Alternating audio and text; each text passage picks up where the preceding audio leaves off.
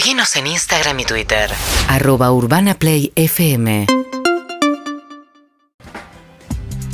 Bueno, y Jeff Bezos, el dueño de Amazon, el hombre más rico del mundo, eh, que ha dado mucho que hablar últimamente, que además dejó de ser el conductor de su empresa, dio un paso al costado respecto de Amazon para dedicarse a otras actividades que tiene. Es el dueño, entre otras cuestiones, del diario El Washington Post, pero tiene una compañía que Y se esa es llama... la única persona del mundo que se divorcia, divide su fortuna por dos y sigue siendo el hombre más rico del mundo. Una cosa increíble. Bueno, ahora va a hacer un viaje eh, al infinito y más allá, dice hoy página 12, porque va a viajar al espacio en el primer viaje tripulado por su compañía espacial, que se llama Blue Origin. Eh, te encanta vos, María, eso. ¿Vos querés hacerlo? No, no subo al espacio ni loca, pero ni loca. Dijo ayer Jeff Bezos anunció que iba a hacer ese viaje con su hermano, que es la aventura más grande de su vida junto a su mejor amigo. Daniel Roca es ingeniero, gerente del acceso al espacio de la Comisión Nacional de Actividades Espaciales, la CONAE. ¿Qué tal, Daniel? Buen día. Hola, buen día, María. Saludos al equipo también. ¿Cómo Gracias. están? Bien, ¿qué quiere decir esto de que arranque el Recording turismo? in progress. ¿Qué es esto del turismo espacial eh, privado, no? Porque hasta ahora eran todos desarrollo e investigación de los estados. No sé si está bien dicho, pero me da la sensación de que esto inaugura una nueva era de turistas privados en el espacio. Sí, es, es correcto. Digamos, estamos en una, en una era que, que, bueno, se conoce como nuevo espacio, New Space, en donde está el espacio abierto para los negocios, básicamente, de empresas privadas que eh, pueden brindar servicios. Y esto, por supuesto, apoyado con la gran inversión que han hecho los estados y que continúan haciendo, ¿no? Eh, aunque la- el turismo espacial en realidad empezó ya por el 2001 con Dennis Tito, una- un norteamericano que logró volar en una nave Soyuz eh, en aquel momento y bueno, han, ha habido otras personas, ¿no?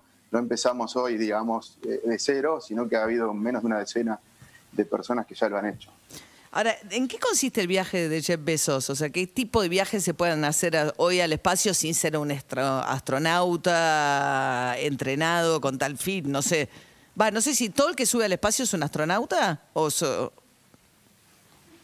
Eh, bueno, por definición, podríamos decir que en realidad la, la de los astronautas hacen una carrera muy especial y, y, bueno, podríamos decir que, que son turistas espaciales, me parece que es una buena definición, porque bueno, un astronauta tiene toda una vida preparándose para hacer No, investigación. no, no, el me queda claro. Digo, fuera de los turistas esto, ¿no? espaciales, previo a los turistas espaciales, los que subían antes eran solo astronautas. No entiendo que el Sí, sí, turista no. correcto. Sí, sí, sí, sí. Era era así. eh, de hecho, es tan restricto que eh, pocos países en el mundo pueden tener la posibilidad, digamos, de, que sus astronautas eh, puedan, puedan realmente subir a la Estación Espacial Internacional o, al espacio en una cápsula como, como ha sucedido hasta ahora, ¿no? ¿Y estos viajes turísticos son más cortos, más seguros? Eh, no me, ¿qué, qué tipo de viajes están habilitados para alguien que no es astronauta y que no entrenó el cuerpo?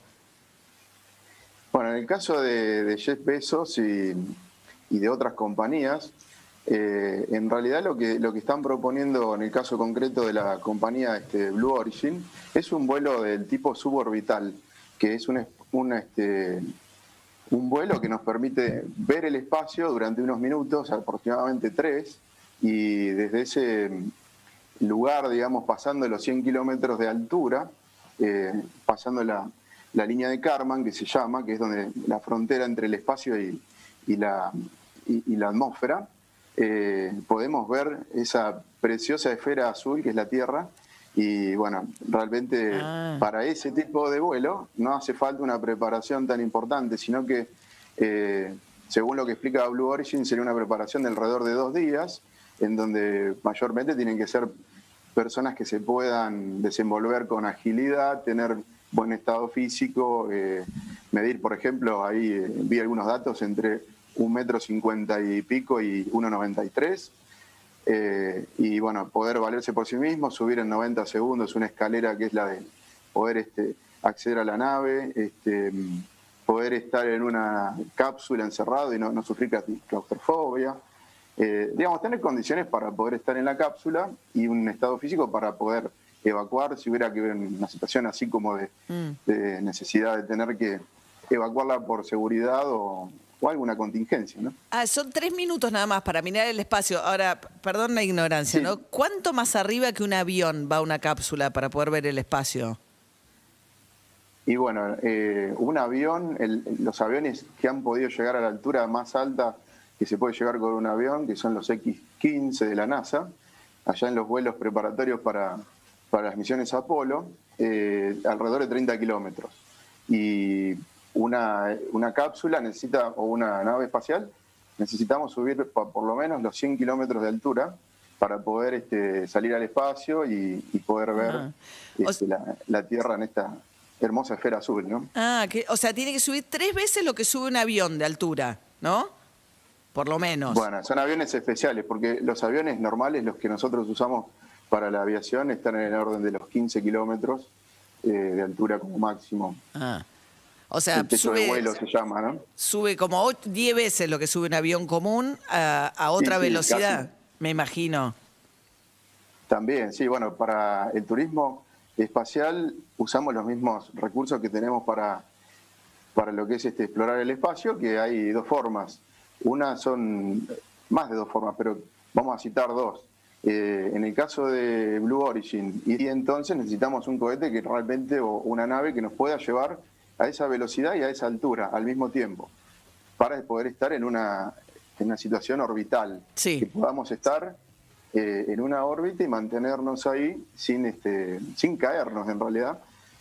Claro, Aunque eso es lo que hacen las... nos estamos cayendo todo el tiempo, ¿no? Claro, digamos, un lugar que es como 10 veces más lejos de lo que uno sube habitualmente en un avión, mira tres minutos en la Tierra desde el espacio y baja. Se saca la selfie y baja. Se saca la selfie y baja en 10 minutos, Así es, ¿no? exacto. Y esto cuesta millones de dólares. este- Pero él es el dueño de la empresa. Él con es lo el dueño- cual- No, pero están eh, subastando el tercer lugar que queda libre, pues van él y el hermano y está a millones de dólares. Está, yo no pago. Un reality show van a hacer, ¿Eh? seguro. ¿no? Un reality Seguro, show ¿no? a ver quién va.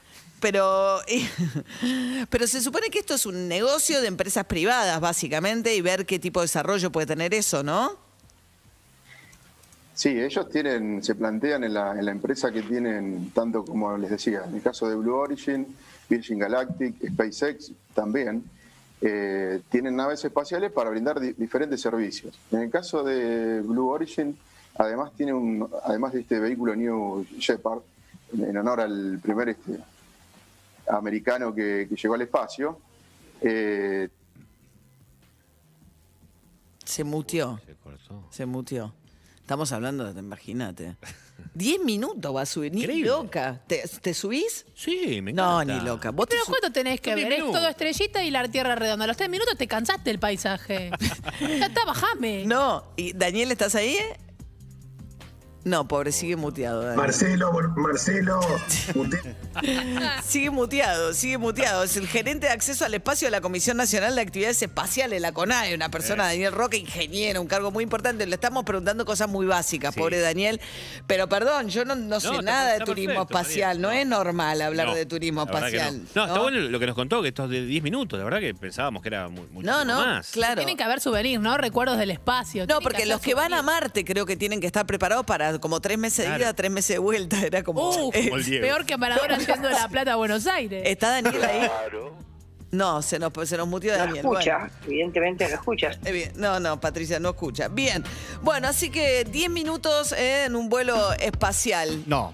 ¿No? Nah. No te su- yo no me subo ni Nah. Qué loca. pesado Jeff y el hermano en los asados contando todo el tiempo el viaje, ¿no? No, pero Ya además me yo tengo contaste, Jeff. vértigo, tengo Ah. vértigo. Subir a esa velocidad, un recorrido que es 10 veces de un avión a una velocidad que no sé por cuánto Uy, la- vomitá, yo No, vomito. No, yo también, no, no, No, la pasaría nada bien. No, no, no, no. ¿No? Le tengo No, no, pánico al avión.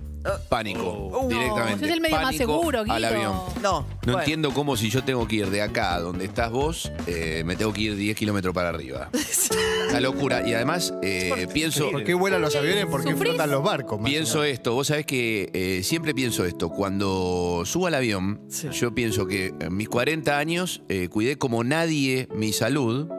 Y cuando entro al avión, le entrego mi vida al piloto y a Sí. esa máquina, esa basura. No, está loco. la basura máquina de más. hojalata. No, es la máquina más segura que puedes tener. ¿Está Daniel? Daniel. volvió Sí, aquí Daniel. estoy, Ahí no está, sé ahí si está. pueden escuchar. Ahí está. Bueno, Daniel, no sé si querés cerrar, decir algo. Decíamos que para ir a Marte son como tres meses de ida y tres meses de vuelta. No tiene nada que ver con esto, ¿no? De los que se- los turistas que están queriendo ir a Marte. No, no, todavía para Marte estamos un poco, un poco lejos. Eh, son son varios meses y depende inclusive de la época eh, del año, digamos, o del momento en el que estemos, porque eh, también nos alejamos y nos acercamos de Marte y entonces se utiliza normalmente un momento en donde estamos más cerca de Marte Claro. para poder llegar hasta allá. Digamos, este, el viaje espacial eh, tiene tiene realmente muchas consideraciones y, y bueno, y lo que les decía de las empresas que, justo se cortó, eh, realmente hay en, el- en los países desarrollados un apoyo muy grande del Estado para poder este, lograr eh, que existan estas empresas, ¿no? Porque ellos tienen una inversión importante propia, pero también hay contratos muy grandes con, con la NASA o con las agencias espaciales, con la Agencia Espacial Europea, que son las que en definitiva este, terminan generando ese motor y la, la sinergia entre lo privado y lo público y se logra esto que queremos, ¿no? que haya empresas que den servicios Bien. como redondeando era eso, este, Bueno. los vuelos suborbitales y los vuelos orbitales. Suborbitales y orbitales. Este es suborbital, el de Besos, si te entendí Este bien. es Bezos, sí. Eh, Claro, Sí, porque va, se asoma, mira y vuelve en tres minutos. Eh, bien, Daniel Roca, ingeniero gerente de acceso al espacio de la Comisión Nacional de Actividades Espaciales, la CONAE. Gracias, Daniel. eh, Gracias por ser tan didáctico y responder a nuestras preguntas tan elementales. No, gracias a ustedes por comunicarse y bueno, contar un poquito de todo esto, qué es lo que está pasando. Buen día. Eh, saludos, María. Gracias. Hasta luego. Hasta luego. Urbana Play 1043